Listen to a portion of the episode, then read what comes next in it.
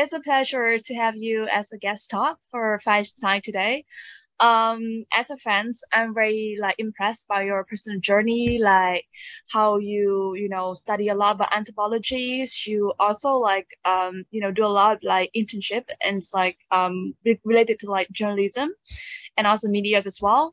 And i think like one of the um one of the main point is that you actually spent exchange in latin america for like a year and you have so many impressive story to tell us. Um and you have a lot of time to learn about different things you know how to like play piano, speak Spanish, etc. So as a friend, I'm very impressed uh, about that aspect of you, and um, I would be really happy today, uh, you know, to talk about your personal journey and to share how you get to where you are today, uh, with Fireside audience. If that's okay. Mm-hmm. All right, so um, I guess we can start first by, uh, you know, like sharing a little bit about yourself. Can you introduce yourself and your journey so far? Sure. Um, thanks for having me here. And as you probably know, as a friend, um, my journey is has been pretty chaotic. so I started off at university. Um, at um, so I I was initially majoring in Earth system science. Mm.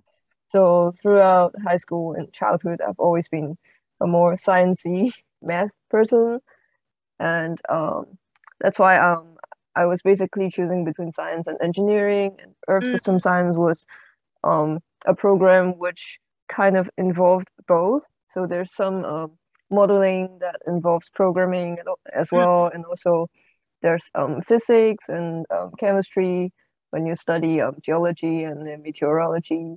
So that's why I started off there.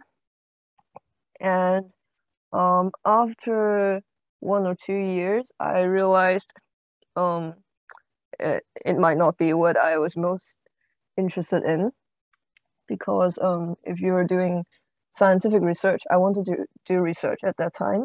Yeah, yeah. And if you wanted to do um, have a research career in science, then it's gonna be most likely um, on a very specific um, research subject. Mm. Maybe you study um, one chemical in one of the uh-huh. layers in the atmosphere for multiple years.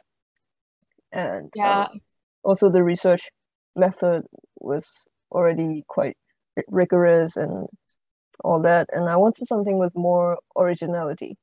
Mm-hmm. Yeah. And um, that's in short, that's why I um, changed my major to anthropology. Mm-hmm. And that was another two or three years. I almost did the master's um, on in anthropology, but uh, because of COVID and everything, um, kind of stopped that.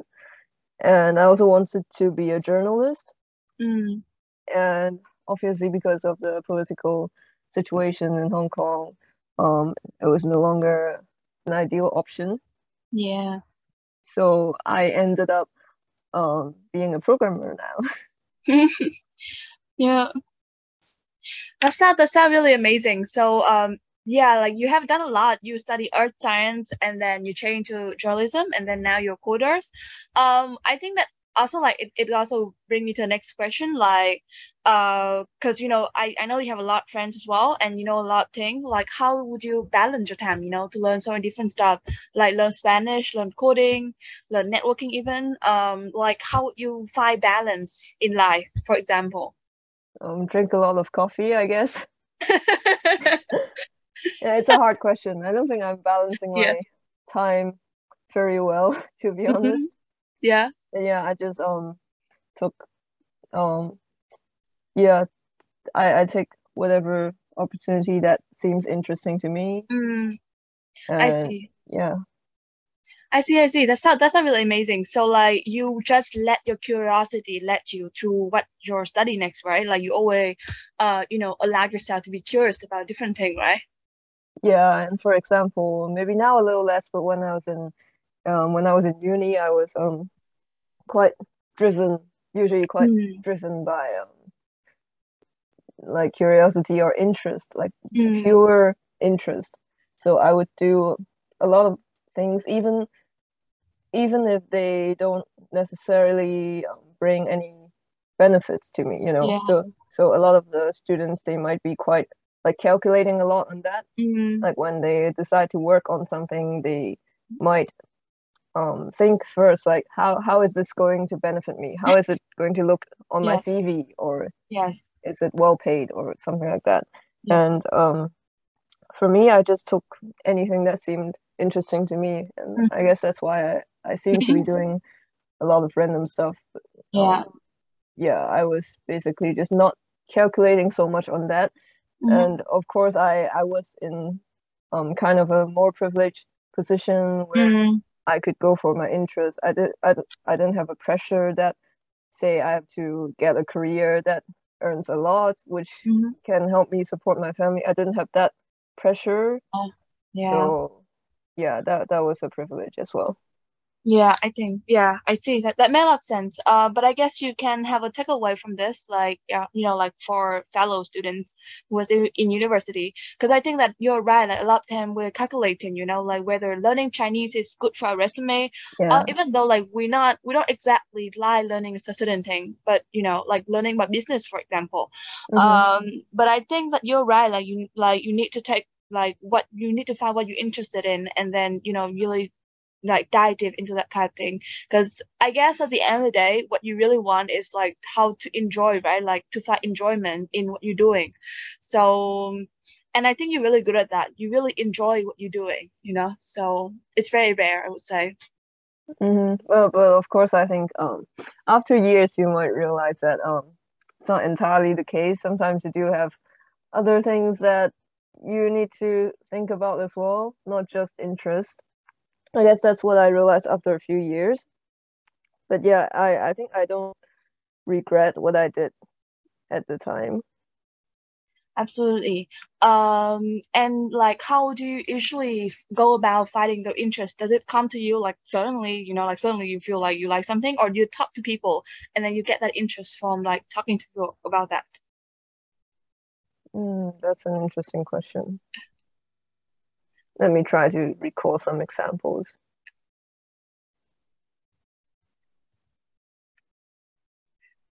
Cause I I don't know, but for me, like um, I like to talk to people, and like Mhm. when I talk to people, like one topic lead to another's, and then they would give me really like some random idea about like some linguistic question or something like that, and I would really be curious to like go go home and like you know like research on on that topic. Uh, yeah, so I think that a lot of my interests come from like chatting with people's and you know, uh, talking about uh with them about that, that topic. I would say. Yeah, I would agree. I, I'm sure that's one of the um major ways how how I got exposed to a lot of the ideas as well. Mm, And also as as you said, sometimes one one one thing that got brought up by someone might lead to 10 other interesting Mhm. topics and then you yeah. might by by some random chances encounter something else relevant to it and then Yeah. you see the link and yeah, I'm sure that that's a very um good way to explore your interests as well. Absolutely. Yeah. So I think the key take takeaway is also like to, you know, to be curious about things, like to be curious about Mhm. people in general as well. Um, Yeah. because yeah, you can learn a lot about about, you know, different kind of thing, like from chatting up with people, for example. For sure. Um, yeah. Anyway, so like coming up next, uh, let's talk about your uh, experience in Chile. Uh, why did you choose Latin Americas, and you know, like what impressed you most about the way people live there, and like after spending one year in Chile, like how how do you feel about that? Okay, so um initially I think it was a bit of a quite quite naive motivation. Yeah. Um so basically um Hong Kong is not a very happy city, right? So even Mhm. though we are economically um, quite developed compared to a lot of other countries, but um, mental health is a huge problem, and most people are not really happy with their lives. Yeah. And um, but when you look at um, for example, World Happiness Index, or just a Mhm. lot of general stereotypes, um, Yeah. Latin America seems to be one of the most, one of the happiest regions in the world. Yeah. From a lot of different, um, you know, studies and even just stereotype. And I just wanted to know if people were indeed happier. Like it could be a just a bias in, in the study in the ways of evaluating happiness or it could be a lot of reasons why it appeared so so mm-hmm. i wanted to know if that's indeed the case and um and why if that's mm-hmm. the case yeah and that's um mostly the reason why i chose to i chose chile for my exchange destination yeah. also i was learning a bit of spanish at the time so. yeah yeah, I mean, like that's a really good point, you know, like, you know, to search for happiness, right? Like who mm-hmm. wouldn't be searching for happiness? And I think that's a very like legitimate reason to visit Latin America for that. And like at the end of your stay, did you, you know, find out your, your question? Did you find out the answer to that? And do you think that people there is happier or do you feel happier living in Chile, for example? I think it's very difficult to tell. It's a mm-hmm. it's a mm-hmm. difficult question. I'm i guess sure, all sure. all I can say is I was happier when I was in Chile. I mm. really enjoyed the time. I really enjoyed, um, you know, being with the people I knew there. But can I say people are indeed happier? I, I think it's very difficult to say because yeah, it's already a cultural barrier, and there's even without cultural barrier, everyone like grows up with very different experience and very mm. different ways of expressing emotions like the same expression oh. might mean very different things in different contexts and yeah. you kind of have to translate that as well yeah. i mean apart from the language and um, there's a lot of factors like that which yeah, um, makes it, it it's kind of um, the spirit of anthropology as well like it's almost never possible to interpret the experience of another person mm. from a very different background right so in the end, I don't think I had an answer to that. Yeah. But I'm surely um, exposed to a lot of um, perspectives that are very different from my my own experiences mm-hmm. that are very different from my own. So yeah, it was a very inspiring experience after all. Yes, that's really fascinating. Um, yeah, I guess that I don't know, like um, maybe like for for example, if mm-hmm. like some people may find Hong Kong like quite um well not a happy city like you have to mm-hmm. work a lot a lot of people overwork and they don't have balance between work and life but some people really like it like because there's a lot of thing to do and you you know like there's a lot of chance to meet new people and a lot of new thing to do so yeah. i think it's all depends on personal experience do, do you think also think about that yeah and also ways of expression right for example mm. most foreigners who just arrived in hong kong would find uh, a lot of people really like you're just um trying to order food in the restaurant and you suddenly got scolded and yeah. things like that That's but true. if you're a local you don't take it the same way right people yeah. scold at you it's just normal they're not angry or they might be angry but they're not having any bad intentions. So yeah. the same things can be taken quite differently. Like even if you're consciously aware of cultural difference and different mm. ways of expression, the mm. it's still very hard to experience um right, experienced things the way other people experience it. So mm. yeah, it's I guess it's all just very difficult questions to answer. and yeah, we can just try our best to like try our best to um, be able to interpret things in as many ways as, as possible, I guess. Yes, yes. Um, I, I also agree with that. Uh, so I guess to uh, sum up today's uh, talk, um, is there any motto that you live by or, you know, any concluding words for today? Motto I live by? Probably not. Maybe yeah, I guess anthropology might have made me too relativist, relativist to live by any motto. That made a lot of sense. yes, uh, anthropology is, definitely relativist to different cultures and different personal experience, I'm sure. Yeah. Yeah.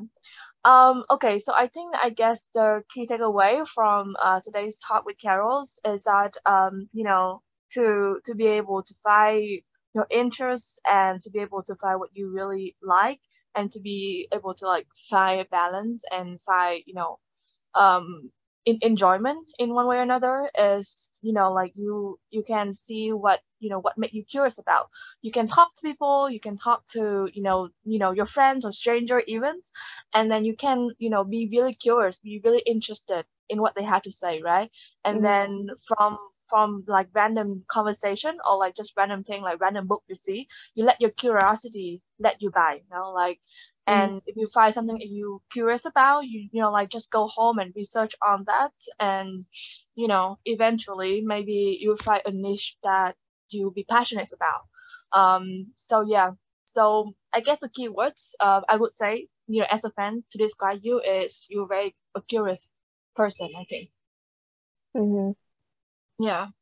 Um, so yeah, thank you so much for attending uh, our podcast today, and um, I hope that uh, our listeners will have something to take away from our conversation with Carol today. Thank you, thank, thank you so much, Carol.